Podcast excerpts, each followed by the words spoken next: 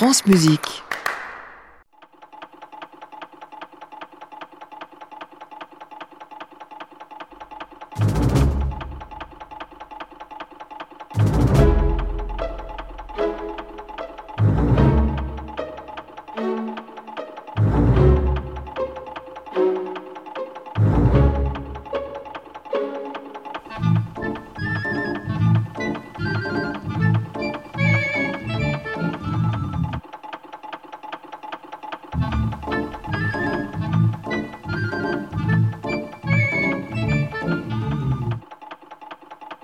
Delibes, surpris en flagrant délit de filature, c'est comme si vous y étiez.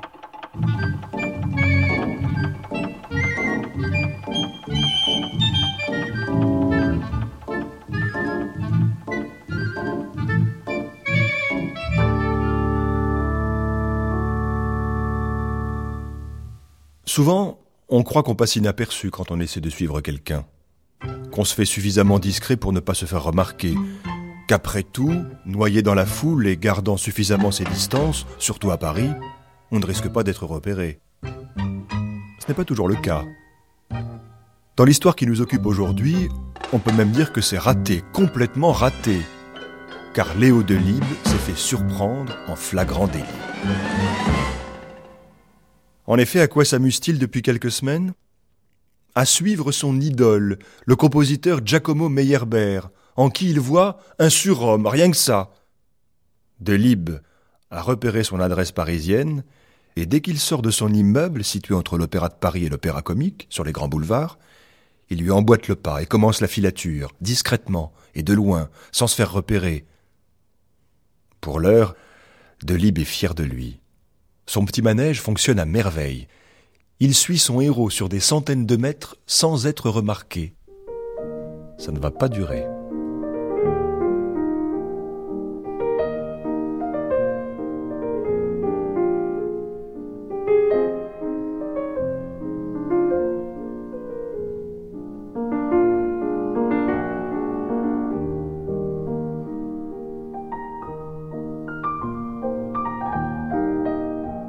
Dans le Paris des années 1850, Meyerbeer se fait rare. Ses grands opéras, comme Robert le Diable ou Les Huguenots, ont toujours autant de succès, mais il passe désormais une grande partie de son temps à Berlin, où il est adulé autant qu'à Paris.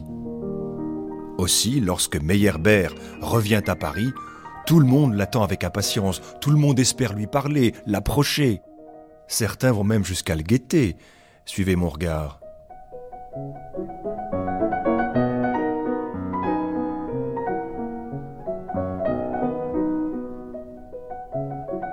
Qui est Léo Delibes? Il est ce qu'on appellerait aujourd'hui un petit maître, un de ces compositeurs qui n'occupe pas une place cruciale dans l'histoire de la musique et dont l'absence n'aurait rien changé. Une petite chose, pour reprendre l'expression d'un de mes amis qui adore se montrer ironique à son égard. Il n'empêche, malgré ses défauts, malgré ses lacunes techniques, la petite chose avait un don exceptionnel, inné, inventer des mélodies absolument irrésistibles de fraîcheur, de tendresse et de poésie.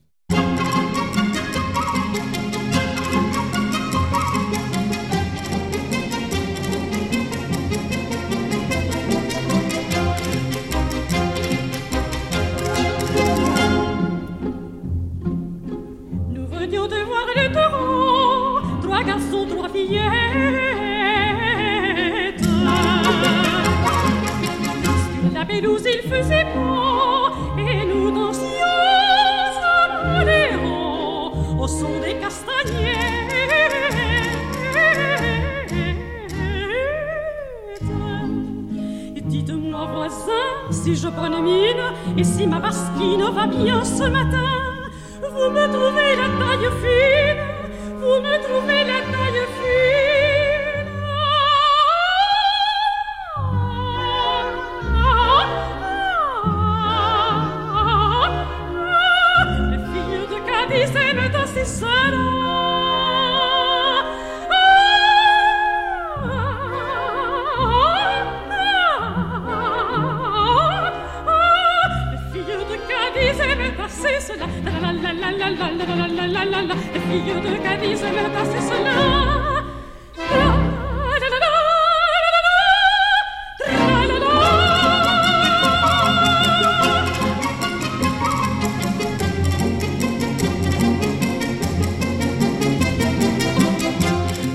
Mélodies à la fois tellement dans l'air du temps et tellement intemporelles qu'on les fredonne encore aujourd'hui, un siècle des brouettes après sa mort. Tout le monde ne peut pas en dire autant. Tout le monde n'a pas inspiré Miles Davis ou Benny Goodman quand même.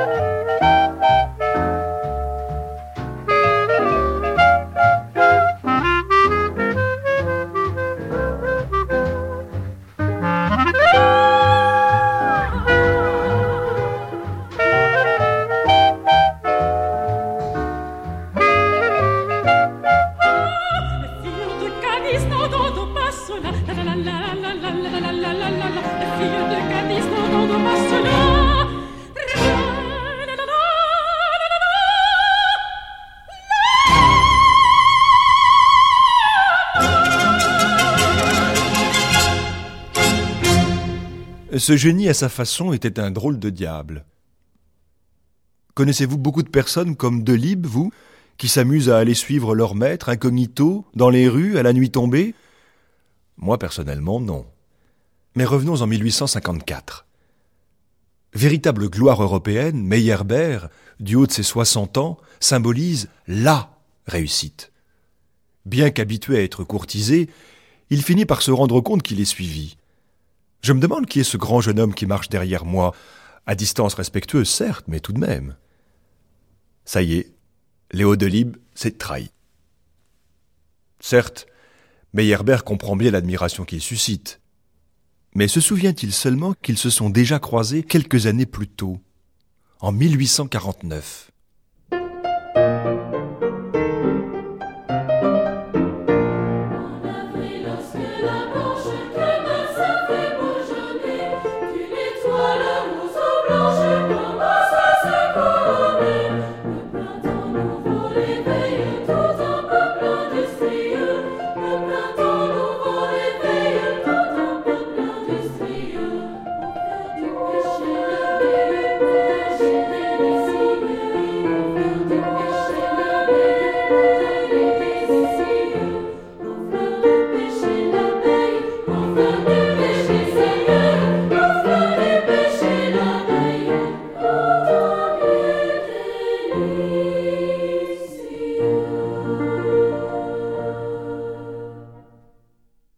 printemps 1849, en effet, Léo de âgé de 13 ans, est enfant de chœur lors de la création du Prophète, un grand opéra que Giacomo Meyerbeer donne à l'Opéra de Paris.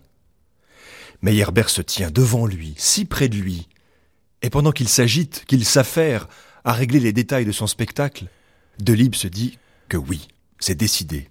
Lui, le petit provincial monté à Paris, sera compositeur. Compositeur d'opéra et rien d'autre. Meyerbeer est devenu son modèle, son idéal.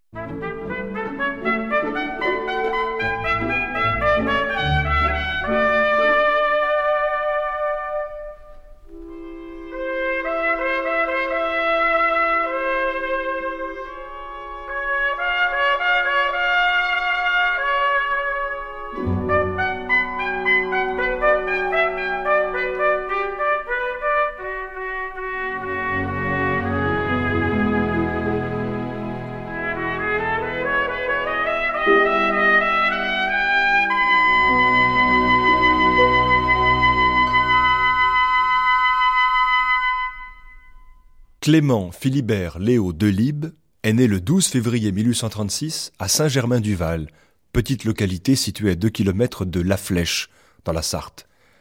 Son père est employé des postes et sa mère passionnée de musique. Fille d'un fameux baryton de l'opéra comique, Jean-Baptiste, elle transmet à son fils unique son goût pour la musique. Votre fils est remarquablement doué.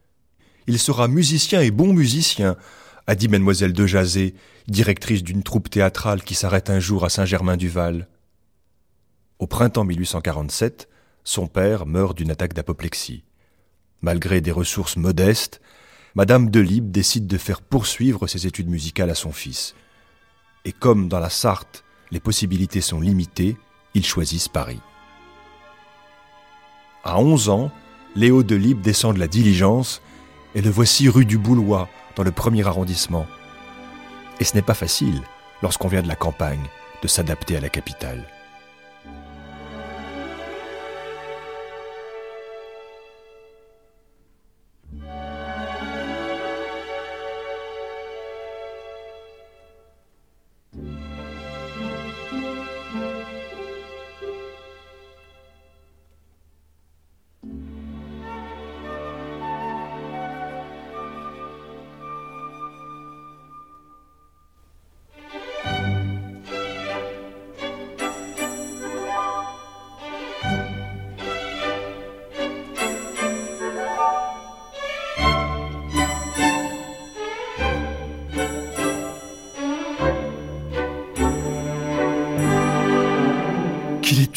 Cet enfant.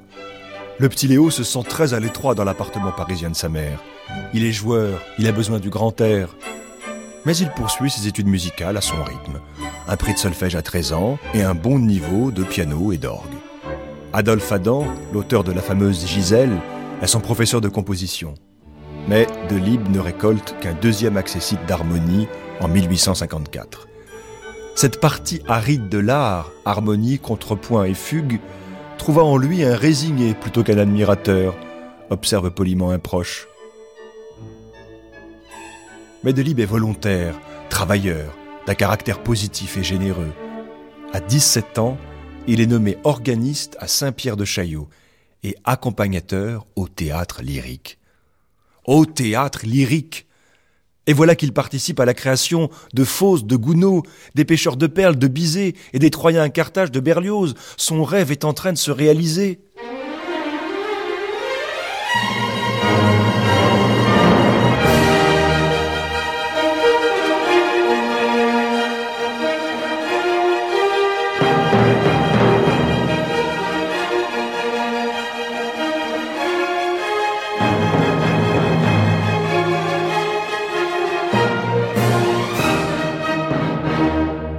Le hasard fait quand même bien les choses. Le théâtre lyrique est situé juste en face du théâtre des Folies Nouvelles, qui s'est fait une spécialité des pièces bouffes. Et un jour, miracle. Un compositeur des Folies Nouvelles se fait porter pâle. Et que se passa-t-il? Eh bien, tout naturellement, un des fournisseurs frappe à la porte d'en face, au théâtre lyrique. Et voilà Léo Delibes, chargé de composer au plus vite une musique de scène. Ce sera la musique de Dessous de charbon ou le suicide de Bigorneau. Dans la Gazette musicale du 17 février 1856, il put lire La musique renferme de jolis motifs qui font bien espérer de l'avenir de Monsieur de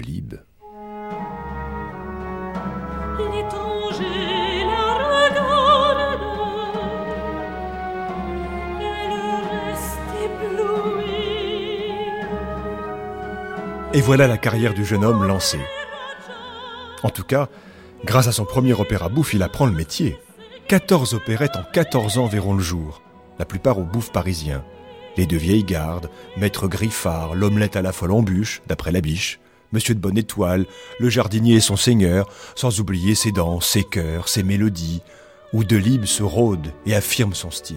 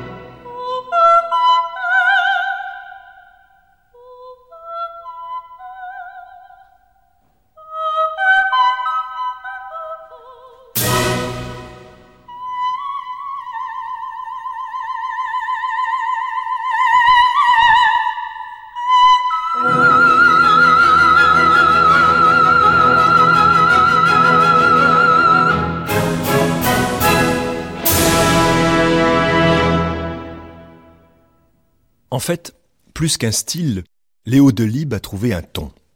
Un ton dans la lignée de son maître, Adolphe Adam, de Boieldieu, d'Hérold, des mélodies spirituelles, un orchestre brillant et des harmonies légères. Sa musique enchante. Il devient un des compositeurs les plus cotés et applaudis à Paris. Sa montée en puissance a été impressionnante.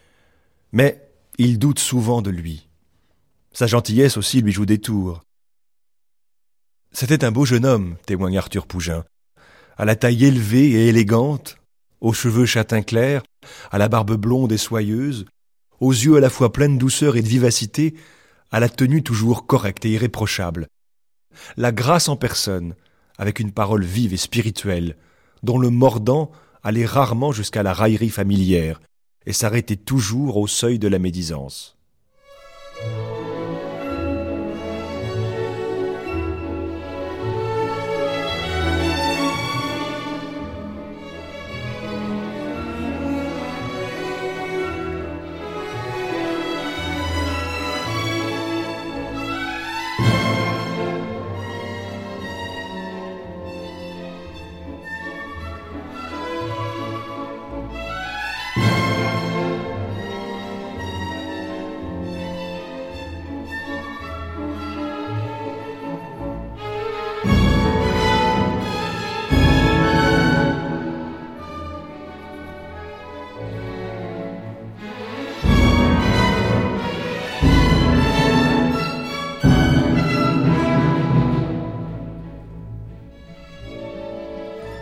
En 1864, à 28 ans, il devient chef des chœurs de l'Opéra de Paris et découvre avec volupté l'art du ballet et des chorégraphies.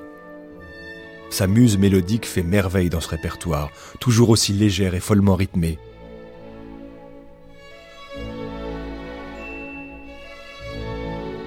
Il y a d'abord la source. Et puis, triomphe incontestable en 1870 Coppelia ou la fille aux yeux d'émail. L'histoire, inspirée d'un conte d'Hoffmann, est celle d'un jeune homme qui tombe amoureux d'une poupée, d'un automate fabriqué par le vieux Coppelius. Delibes est à l'apogée de ses moyens. Il produit un opéra comique intitulé Le Roi l'a dit, ainsi qu'un autre ballet, Sylvia, créé au Palais Garnier en 1876. Cette partition somptueuse plaira et inspirera tout particulièrement Tchaïkovski. Je considère Léo Delibes comme le musicien français le plus talentueux après Bizet, écrira-t-il. Les deux hommes ne parviendront malheureusement pas à se rencontrer.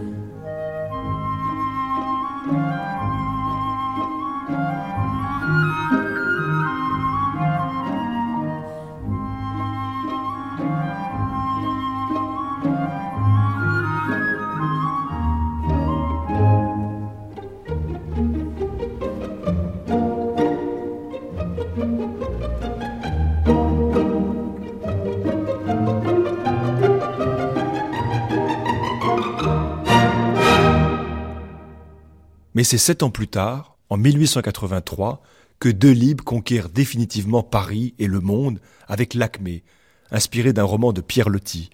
L'opéra remporte un triomphe exceptionnel à l'opéra comique, succès qui un siècle après ne s'est pas démenti. Nous sommes à Ceylan, au XIXe siècle, et c'est l'histoire d'un amour impossible entre un colon anglais et la fille d'un brahmane.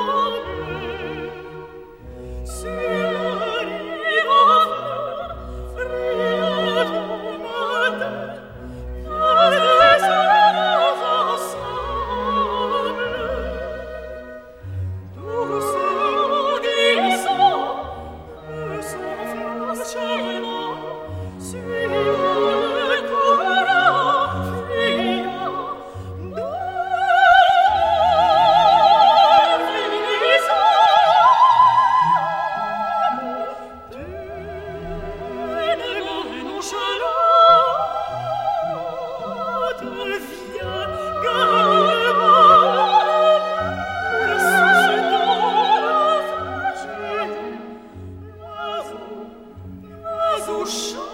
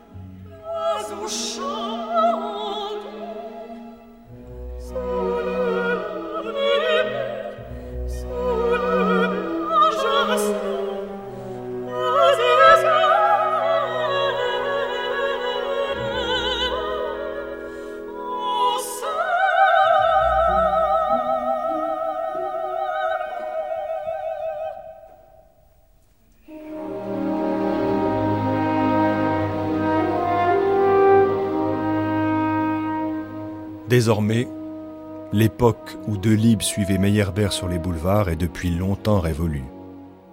Aime-t-il autant sa musique? Pas sûr. Ses goûts musicaux ont évolué et il a pris ses distances. Et pourtant, il doute. Il doute de lui, de sa musique. Ne sachant toujours pas quelle version laisser, quelle correction apporter. La musique de César Franck et son influence l'inquiètent, tout comme celle de Richard Wagner. Que devons-nous faire, nous, musiciens d'une autre génération? Rester indifférents, insensibles? Ou bien évoluer, modifier nos idées? Malgré ses succès, malgré l'acmé, son vrai coup de génie, Delibes reste en retrait, donne des cours au conservatoire et considère ses élèves comme ses enfants, tâchant de les préserver comme il le peut des courants trop modernes à ses yeux. Monsieur Delibes est gros, blond, aimable et gai, écrit Camille Belegue. Il n'a du lion que le nom et l'encolure fauve. Il n'en a pas la férocité ni même l'orgueil. Il n'a pas l'air d'un grand prêtre comme Gounod, ni d'un maréchal des logis comme Reyer, mais plutôt d'un Américain bien nourri. Ce n'est pas un nerveux comme Massenet, ni un mélancolique comme Ambroise Thomas. Il parle toujours et il a toujours trop chaud, symptôme d'une nature expansive et sanguine. On ne le voit jamais de mauvaise humeur, et quand il cause avec vous, c'est presque toujours d'autre chose que de lui-même. Il n'attire pas le compliment et ne provoque pas l'hommage. Le moindre éloge l'enchante et les critiques ne semblent pas le blesser. Il sourit quand on l'appelle cher maître.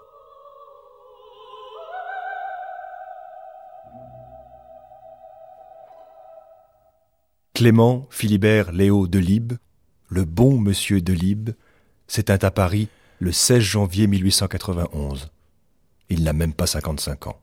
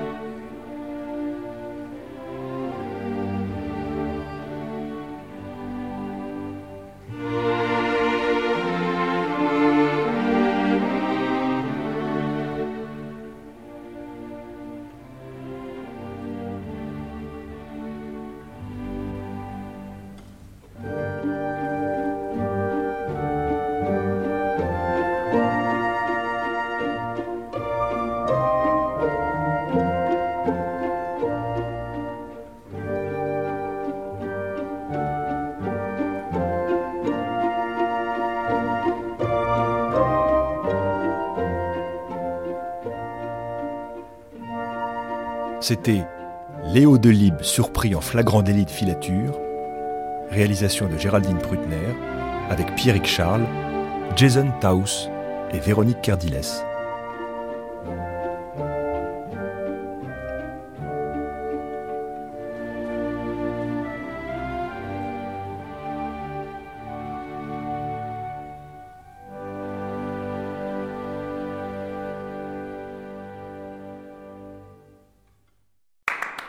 Réécouter sur francemusique.fr.